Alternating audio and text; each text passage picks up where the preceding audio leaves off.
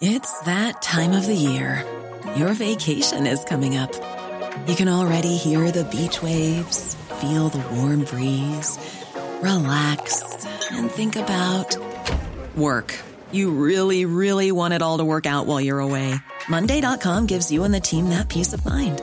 When all work is on one platform and everyone's in sync, things just flow wherever you are.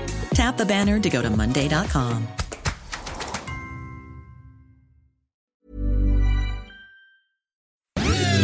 Dixo presenta Factor Kaiser con Max Kaiser.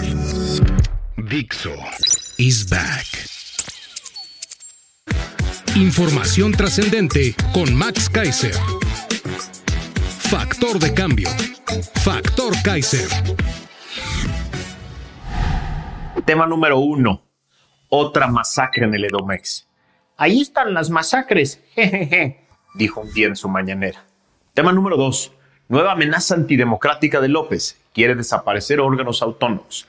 Tema número tres. López, descarada y abiertamente, llama al voto por Morena en el Estado de México. Estos son los tres temas del día de hoy del episodio 144 de Factor Kaiser. Hoy es lunes 11 de diciembre. Así empieza esta semana. Movida, llena de evidencias de que estamos frente a una elección de Estado. Una elección de Estado que solo se puede equilibrar con la participación tuya y mía. Sí, de la ciudadanía, de la sociedad civil, que ponga algo de equilibrio a este intento del gobierno actual y del Estado mexicano de quedarse con el poder a la mala. Por eso es tan importante que me acompañes, pero además me ayudes a suscribirte a este canal, a los canales de podcast donde también pasa Factor Kaiser, y me ayudes a compartir esto por todos lados, para que esta comunidad crezca y tengamos tú y yo la oportunidad de rescatar a México para reconstruirlo. Acompáñame a ver los tres temas de hoy. Tema número uno. Otra masacre en el Estado de México. Ahí están las masacres. Jejeje, dijo un día en su mañanera López. Con terror y angustia vimos los mexicanos como el viernes pasado las redes sociales se inundaban de escenas que parecían tener origen en algún país en guerra abierta. Pero se trataba en realidad de un enfrentamiento entre pobladores de la comunidad de Texcapila, municipio de Tezcaltitlán, en el Estado de México, contra presuntos integrantes de un grupo de delincuencia organizada. La batalla dejó 14 personas asesinadas. De acuerdo con la Secretaría de Seguridad Estatal, 10 de los fallecidos presuntamente eran integrantes del grupo criminal, mientras que cuatro más eran habitantes de la zona. También hay cuatro personas lesionadas y dos permanecen desaparecidas al día de hoy. Gracias a una nota del portal Animal Político, nos enteramos de que pobladores denunciaron de que se trataba de supuestos integrantes del cártel La Familia Michoacán, quienes constantemente los extorsionaban. Los habitantes solicitaron ayuda, pues temen represalias, ya que aseguran ser víctimas permanentes de extorsión por las hectáreas de siembra y que se rehusan a pagar. Ya no quieren pagar más. Este viernes citaron al presunto grupo armado a los campos de fútbol para realizar supuestamente el pago. Sin embargo, se organizaron para enfrentarlos. En videos compartidos por pobladores de Tezcaltitlán, se observa que ambos grupos se reúnen en las canchas y minutos después inicia la pelea. Se escuchan disparos y a personas con machetes. En otras imágenes se pueden ver autos y personas calcinadas que presuntamente eran parte del grupo delincuencial. En junio de 2022, 10 personas murieron en un enfrentamiento entre hombres armados y elementos de la Fiscalía del Estado de México, en el mismo municipio de Tezcaltitlán. Se enviaron a 140 elementos del Ejército de la Guardia Nacional, supuestamente para reforzar la seguridad. Sí, eso ya había pasado en ese lugar. La Secretaría de la Defensa Nacional señaló que el personal del Ejército de la Región 1 Militar se integra a la Fuerza de Tarea Regional para realizar actividades de seguridad en municipios mexiquenses. Justo ese día por la mañana, la gobernadora del estado, la señora Delfina, presumía en sus redes sociales la disminución de delitos de alto impacto. Justo ese día, con la típica estrategia del obradorato de seleccionar tramposamente tiempos, tipos de delitos e información que solo ellos creen para echarse porras. Su tuit es de las 10.57 de la mañana de ese mismo 8 de diciembre. A las 12, en Atlacomulco, Estado de México, ella y López compartían un templete en uno de esos eventos para chantajear a la gente con programas sociales y pedir abiertamente el voto para su movimiento. Ahí, a unos cuantos kilómetros de donde el presidente y su empleada, la gobernadora del Estado de México, echaban discursos y hacían proselitismo, el pueblo de Tezcaltitlán se agarraba a balazos con el crimen organizado. Al día siguiente, por increíble que parezca, ambos continuaron con sus respectivas giras proselitistas, sin ninguna preocupación aparente. En un evento de promoción electorera en Guerrero, López dijo, dijo esto al respecto de la masacre. Lo voy a citar. Hay que cuidar mucho que no haya consumo de droga, porque tenemos que combatir al narcotráfico. Y esto que está pasando, que ayer lamentablemente se dio en el Estado de México, la extorsión, el llamado pago de piso, todo esto lo tenemos que combatir, pero entre todos. ¿Entre todos? Es decir, los ciudadanos también tenemos que combatir el crimen organizado. No sé cómo enfatizar la gravedad de esta declaración. Después de una batalla a balazos entre la población civil y un grupo del crimen organizado, en la que murieron 14 personas, el jefe del Estado mexicano le dice a los mexicanos que también es nuestra responsabilidad combatir al crimen organizado? No, señor, enfáticamente le digo que ni madres. Ningún civil tiene la responsabilidad, ni la capacidad, ni la posibilidad de combatir al crimen organizado. Es responsabilidad del Estado, de su gobierno y de nadie más. Por su parte, en modo señorita Estado de México, el sábado siguiente a la masacre, la señora que ocupa el puesto de gobernadora solo atinó a decir, la cito, hago un llamado a unirnos por la paz. ¿Qué pasó el domingo después?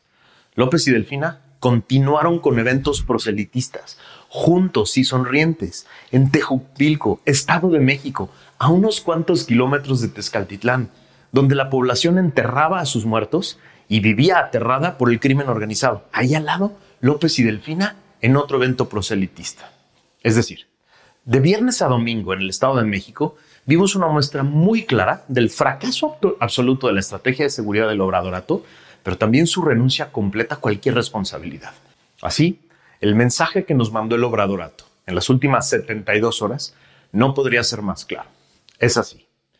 No vamos a tocar al crimen organizado. Si los extorsionan, los secuestran o los matan, les voy a mandar condolencias desde eventos proselitistas que en realidad son mi prioridad. Y desde ese templete proselitista les pediré a ustedes los ciudadanos que se hagan cargo de su propia seguridad. Ese es el obradorato, de cuerpo entero. Y eso es exactamente lo que te ofrece Claudia repetir. Más de esto. Tema número dos. Nueva amenaza antidemocrática de López. Quiere desaparecer órganos autónomos. Otra vez. Su tono iracundo y desesperado, que ya parece ser el constante, hoy en su mañanera volvió a mandar una amenaza contra el Estado Democrático de Derecho. Indicó que quiere desmontar lo que él llama el aparato paralelo de gobierno. Lo cito. Hay muchos organismos onerosos que no sirven para nada. Son gastos superfluos. Esa es otra iniciativa de ley que quiero enviar. ¿Cómo desmontar todo ese aparato que crearon paralelo al gobierno para tener el control de todas las decisiones del poder público? que el Instituto de la Transparencia, que el Instituto de Comunicaciones, que el Instituto de la Competencia, estoy citando, ¿eh?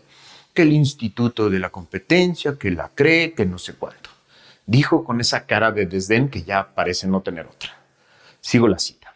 Tenemos que hacer una reforma administrativa y tienen que desaparecer todos esos organismos supuestamente autónomos. Y es supuestamente autónomos porque no les sirven al pueblo, están al servicio de las minorías, expresó. Sigo la cita. Cada vez que se quiere defender a Pemex, a la CFE, sale el instituto este de la competencia a defender a particulares. Se quejó. Afirmó que aunque no aprueben la reforma, quiere dejarla para dejar constancia de que los órganos están mal y no quiere ser cómplice. Cito. Sí, hace falta hacer todo este ajuste y sí, voy a dejar esta iniciativa. A ver, te traduzco el idioma secta del obradorato al idioma español ¿De qué se trata esta nueva estrategia, esta nueva trampa en cinco pasos? Paso número uno. Él sabe perfectamente que esos órganos están en la Constitución y a pesar de las amenazas de su compadre Dante Delgado de abandonar el bloque de contención, a López no le alcanza ya para reformar la Constitución, no tiene la mayoría. Paso 2. Por eso le dice reforma administrativa, porque va a mandar iniciativas de ley completamente inconstitucionales, hechas por los pseudoabogados que tiene a sus órdenes, para que los zombies que tiene en el Senado y en la Cámara de Diputados las defiendan ciegamente y las impongan con todo tipo de trampas que ya vimos. Paso 3. Esas leyes, como tantas otras, acabarán en la Suprema Corte vía acciones de inconstitucionalidad y controversias constitucionales y serán invalidadas. Paso 4. Este será un nuevo motivo para chillar que hay una mafia en el Poder Judicial y en los órganos autónomos que le impiden gobernar. Y por eso su gobierno es una mierda. Algo así como yo quería, pero no me dejaron. En este paso veremos a todo ese aparato asqueroso de normalizadoras y paleros haciendo el argumento en redes, columnas, programas y plataformas pagadas con tus recursos, mesas de discusión y demás para justificar la destrucción de estos importantes órganos autónomos que sostienen nuestra democracia. Paso 5.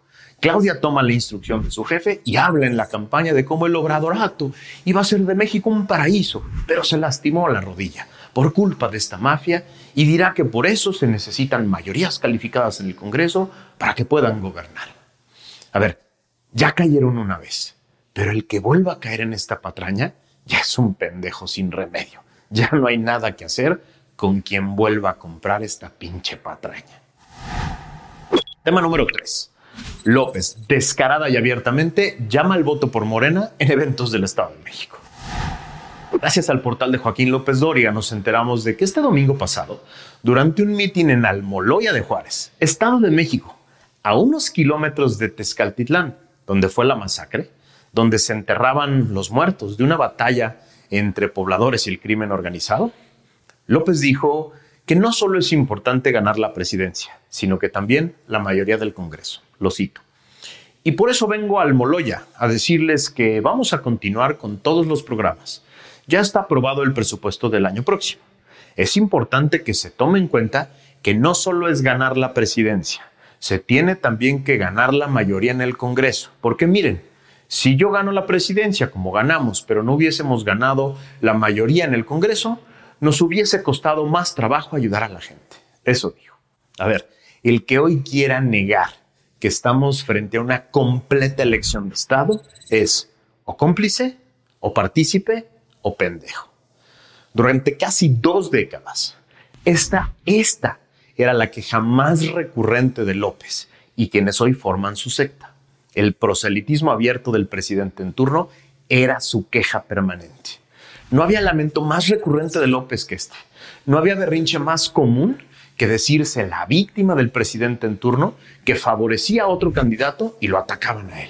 Hoy él y su secta ya decidieron olvidar por completo sus lamentos, que eran en ese momento justos y democráticos, para entrarle a una burda y abierta campaña de Estado, utilizar todo el aparato de Estado a su disposición para hacer campaña.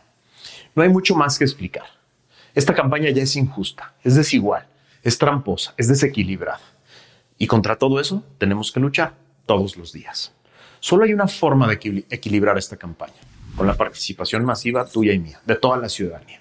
Y no me refiero solo al día de la jornada, me refiero a los próximos seis meses de batalla en redes sociales, en medios, en las calles, para poner claramente las dos opciones que están en juego.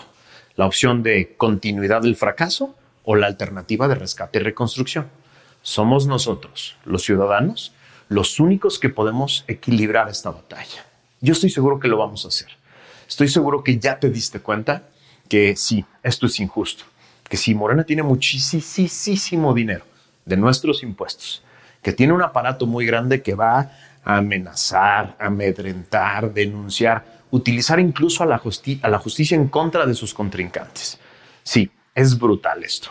Y sí está muy difícil, es muy complejo, pero no solo podemos, sino tenemos que hacerlo. No queda de otra, no hay de otra. Nuestra democracia, nuestro país está en juego. Hay que rescatarlo para reconstruirlo. Es así de fácil. Ojalá no tuviéramos que luchar esta batalla contra todo el aparato del Estado y que el Estado se mantuviera aparte para que simplemente dos opciones electorales estuvieran en juego. Sí, ojalá eso fuera posible, porque eso es lo que habíamos construido. Ese era el país en el que ya vivíamos, un país en el que la batalla electoral era por dos opciones de gobierno. Esa no es la batalla electoral que viene. La batalla electoral que viene el año que entra es por dos modelos de Estado. Un Estado antidemocrático que concentra el poder para opacar a las otras alternativas contra la alternativa democrática de rescate y reconstrucción del país. Es así de fácil. Y eso lo tenemos que decir en todos lados y tenemos que explicárselo a todo el mundo para que sea la fuerza ciudadana la que equilibre esta contienda. Tú y yo, no queda de otra. Tú y yo y cinco personas a las que vas a tener que convencer de que le entre esta batalla, para que ellas a su vez convenzan a cinco más. Esa es la idea, esa es la campaña. De eso se trata. No hay más. Gracias por haber empezado esta semana conmigo. Espero que esto no te, no te decepcione, no te, no te abrume, sino te motive. Esto tiene que motivarnos a todos, llamarnos a todos a la movilización, a la acción. No hay de otra. Vamos a darle con todo. Dixo is back. Even on a budget, quality is non-negotiable. That's why Quince is the place to score high-end essentials at 50 to 80% less than similar brands. Get your hands on buttery soft cashmere sweaters from just 60 bucks, Italian leather jackets, and so much more. And the best part about Quince, they exclusively partner with factories committed to safe, ethical, and responsible manufacturing. Elevate your style without the elevated price tag with Quince. Go to quince.com slash upgrade for free shipping and 365-day returns.